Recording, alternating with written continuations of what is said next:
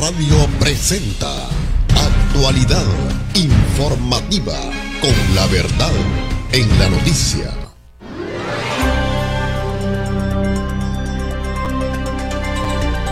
¿Qué tal amigos? ¿Qué tal? ¿Qué tal? ¿Qué tal? Buenos días. Es un placer saludarles. ¿Qué tal han amanecido este jueves? Fecha 18 de febrero. A nosotros nos da mucho gusto poder saludarles desde Más Radio, transmitiendo en la ciudad El Progreso en el departamento de Lloro. Espero que esté muy bien de su salud y si no es así, vamos a pedirle a Dios para que mejore. Gracias por estar con nosotros en esta linda mañana, positivos como siempre tenemos noticias importantes que ya usted puede escuchar a través de Más Radio. A quienes nos están escuchando en la página del Coscorrón TV en Facebook, muchas gracias. Y también a través de su página web, donde nos están sintonizando también en la revista Enterece, gracias. Y en Más Radio. Interactúe con nosotros. Estamos en esta mañana pendientes de sus comentarios, del me gusta, de que comparte esta transmisión.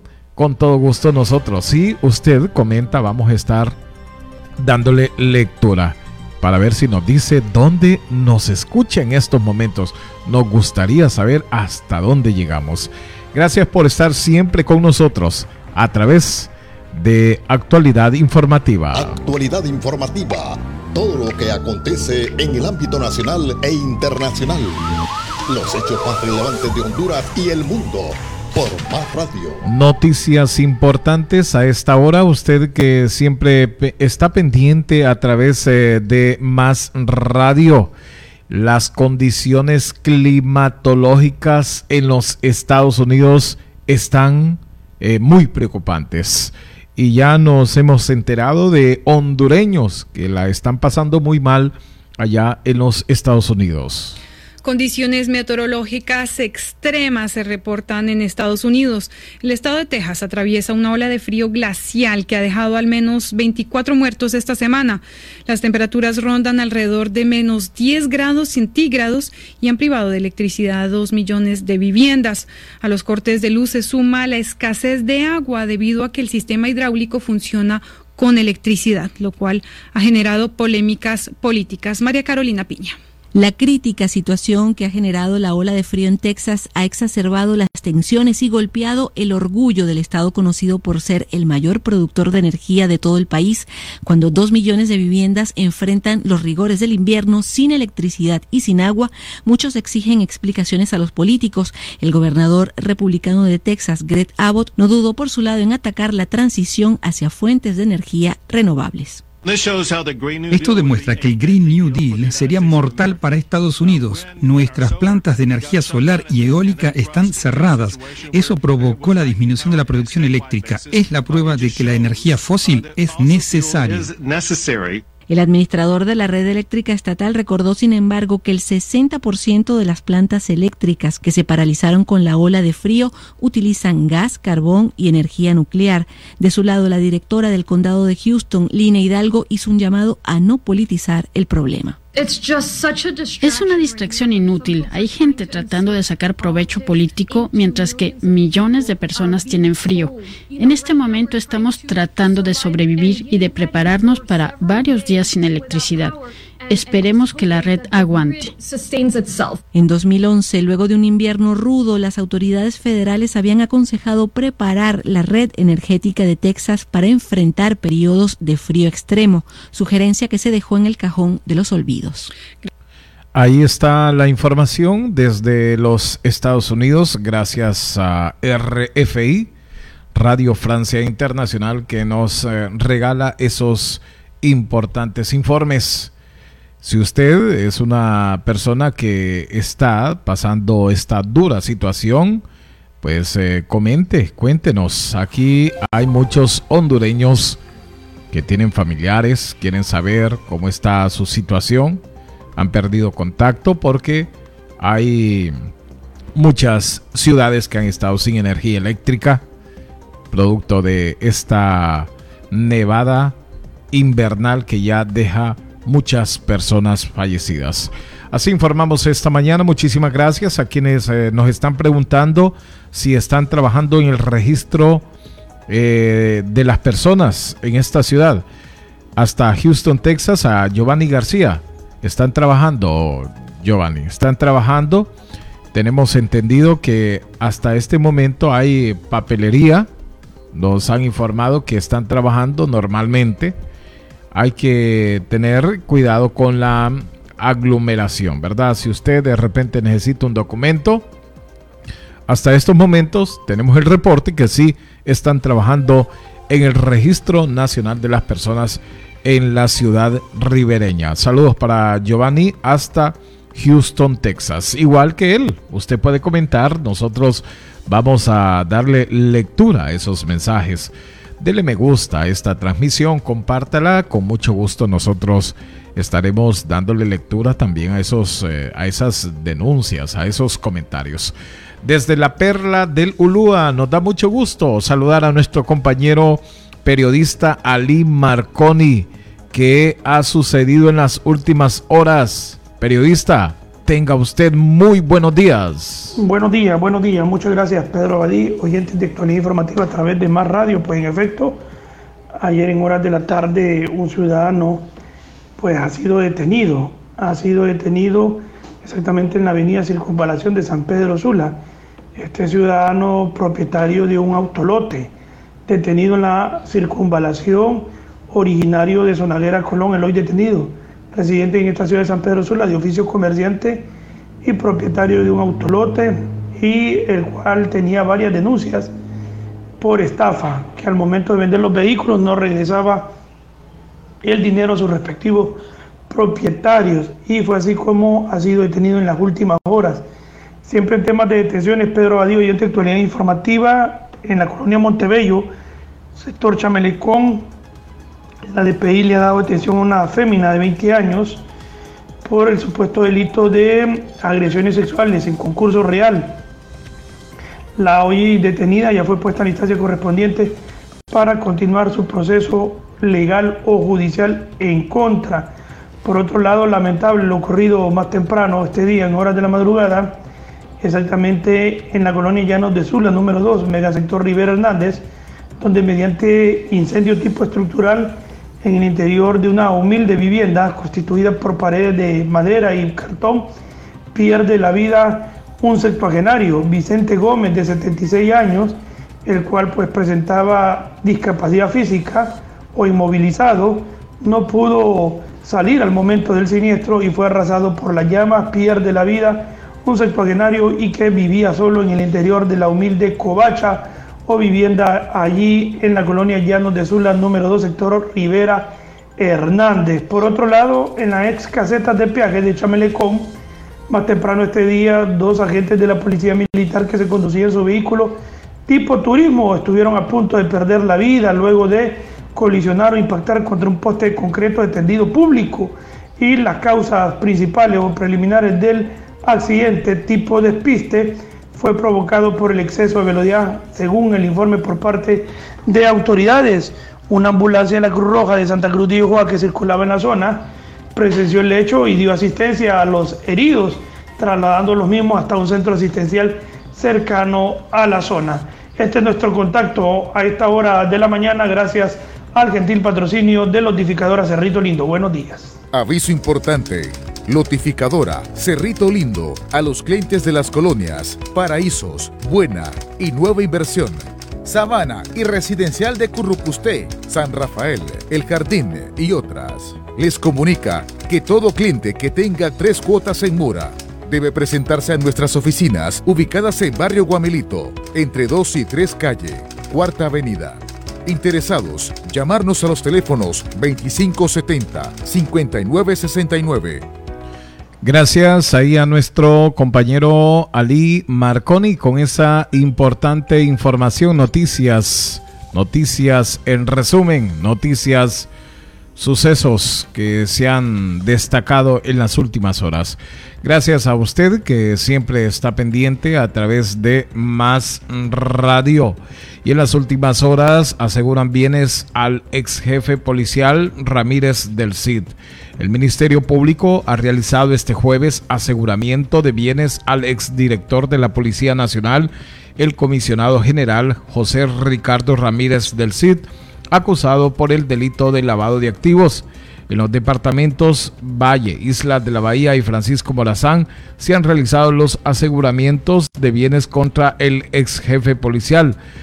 Ramírez eh, del CID fungió como director de la Policía Nacional de octubre del 2011 hasta abril del 2014 al ser sustituido por Juan Carlos el Tigre Bonía según las investigaciones que dan a conocer en un periodo de 10 años, del 2007 al 2016, Ramírez del CID realizó movimientos financieros que rondan los 37 millones 740 mil lempiras, de los cuales no logró justificar 26 millones 744 mil lempiras. Así está la información donde ya se comienza a hablar de los aseguramientos que se están realizando y que corresponden a tres bienes inmuebles en Nacaome, Valle, que incluye la lotificadora Vías eh, Belén, que posee 423 lotes de terreno, de los cuales se incautaron 408. Así está la información esta mañana, donde ya estaban destacando a través del Ministerio Público que aseguran bienes al ex jefe policial Ramírez del CID. Actualidad informativa. Todo lo que acontece en el ámbito nacional e internacional. Los hechos más relevantes de Honduras y el mundo por Información se destaca a esta hora una profesional de enfermería fallecido a causa del COVID-19. Se trata de Albertina Díaz, quien laboraba en el Hospital San Felipe. La hija de la profesional de enfermería confirmó la muerte de su madre y la de su abuela, ambas por causas del coronavirus. Con la muerte de Díaz suman 39 las enfermeras fallecidas por causa del patógeno eh, viral en el país que tiene muy preocupado a la ciudadanía. Honduras hasta estos momentos, hasta la noche de ayer, registraba 162.584 contagios y 3.933 decesos por causa del COVID-19. Este noticiero es gracias a Meganet Broadband Información importante, ya se habla mucha atención de masa de aire frío débil estaría afectando al país a partir del mediodía mañana viernes. Usted que está pendiente del clima en estos momentos, estamos con una temperatura de 28 grados centígrados, cielos totalmente despejados. Para hoy la temperatura máxima será de 35 grados centígrados, así que hay que prepararnos porque sí estamos eh, con una temperatura bastante alta, estaremos con una temperatura alta.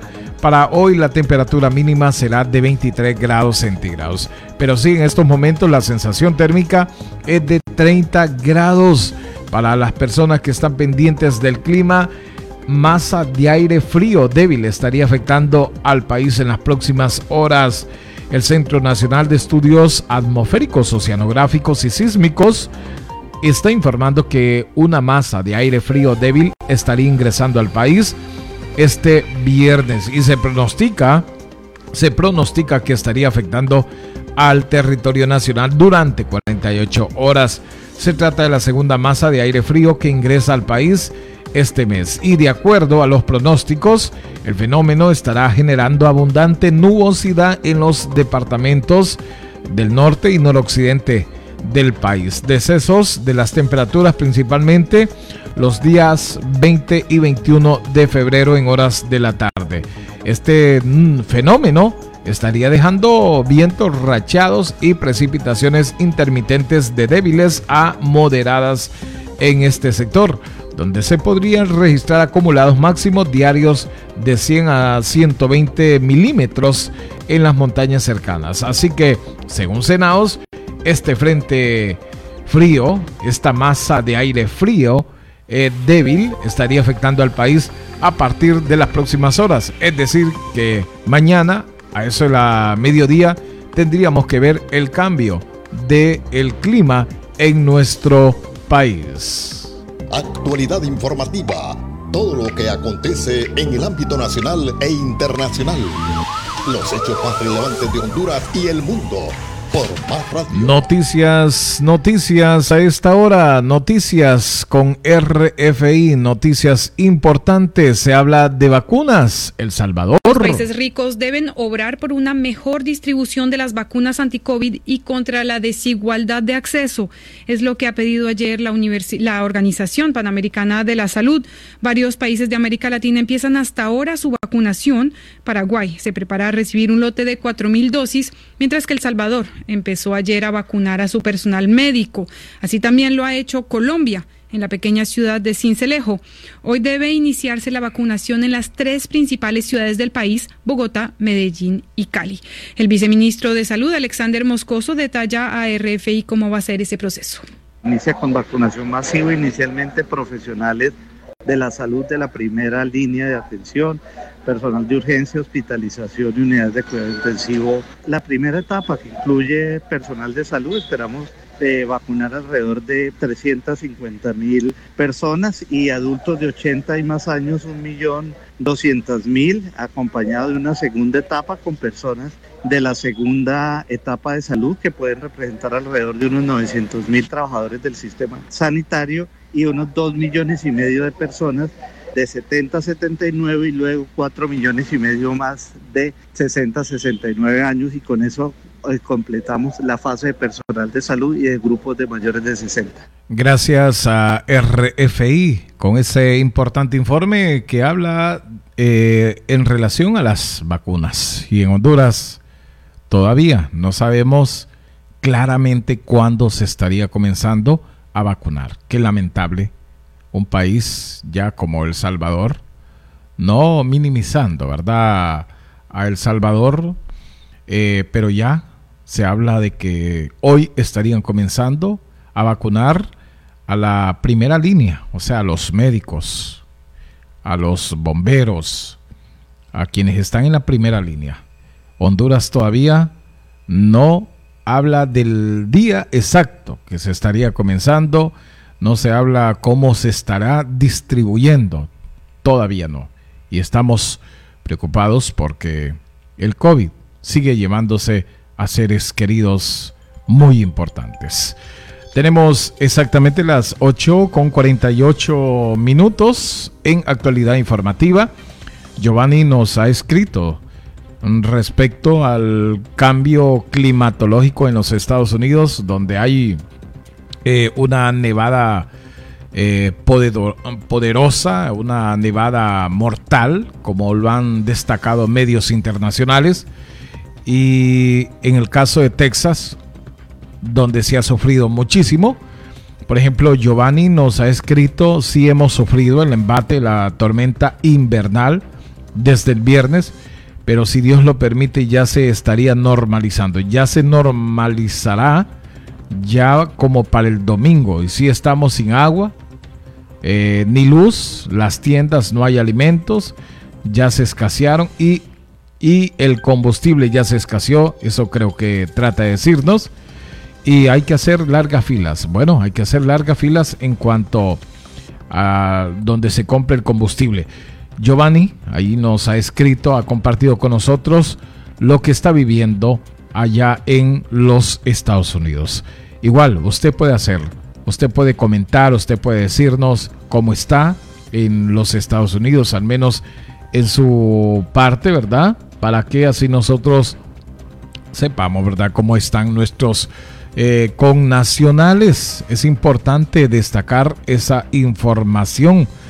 Eh, también eh, nosotros, viendo los otros comentarios, nos ha escrito Dagmar for Mother, dice aquí, en Texas estamos bien, pero encerrados por la nieve. Bueno, otra parte, aquí nos está escribiendo. El sistema escolar se canceló, las clases toda esta semana y hay muchas compañías que tienen a sus empleados trabajando de sus casas, incluyendo a mí. Dice ahí eh, un amigo que nos ha escrito y le agradecemos eh, ese comentario donde lo hemos leído detenidamente. Bueno, allí están haciendo teletrabajo entonces en Texas. Saludos y gracias a toda la familia de nuestro gran amigo Daniel Monters. Todos ahí, ¿verdad? Que la pasen bien y gracias por estar siempre pendientes de actualidad informativa. Para todos nuestros amigos que están pendientes de actualidad informativa, como siempre, escríbanos, comente con nosotros y aquí estaremos pendientes de las noticias más importantes. Este noticiero es gracias a Meganet Broadband al menos 16 fallecimientos con sospecha de COVID-19 se están reportando en los eh, diferentes hospitales. Al menos 16 fallecimientos. En ese sentido, autoridades del Hospital de Área de Puerto Cortés están reportando dos decesos. Las víctimas son mujeres, son de 70 años, quienes tenían varios días de estar internas producto de la enfermedad. Por su parte, el Hospital de Especialistas del Instituto Hondureño de Seguridad Social en Tegucigalpa reporta decesos también de dos pacientes por causas de COVID. Aquí tenemos también más información donde ya se está destacando. Se informa en el centro asistencial, eh, se encuentran 51 pacientes de esto en el tórax, donde también hay decesos. Sigue muriendo gente por COVID-19. Así nos informan ya las autoridades correspondientes según salud, al menos 16 fallecimientos a esta hora con sospechas de COVID-19. Tenemos las 8 con 52 minutos. Muchísimas gracias a quienes están pendientes de actualidad informativa. A todos los amigos por ahí que han estado en comunicación con nosotros, les agradecemos. Como siempre, a todos les decimos que pasen un feliz día y que sigan con las noticias que nosotros estaremos publicando a través de nuestra página. Que la pasen bien, cuídense muchísimo. Desde Honduras para el resto del mundo, transmite Más Radio. Este noticiero es gracias a Meganet Broadband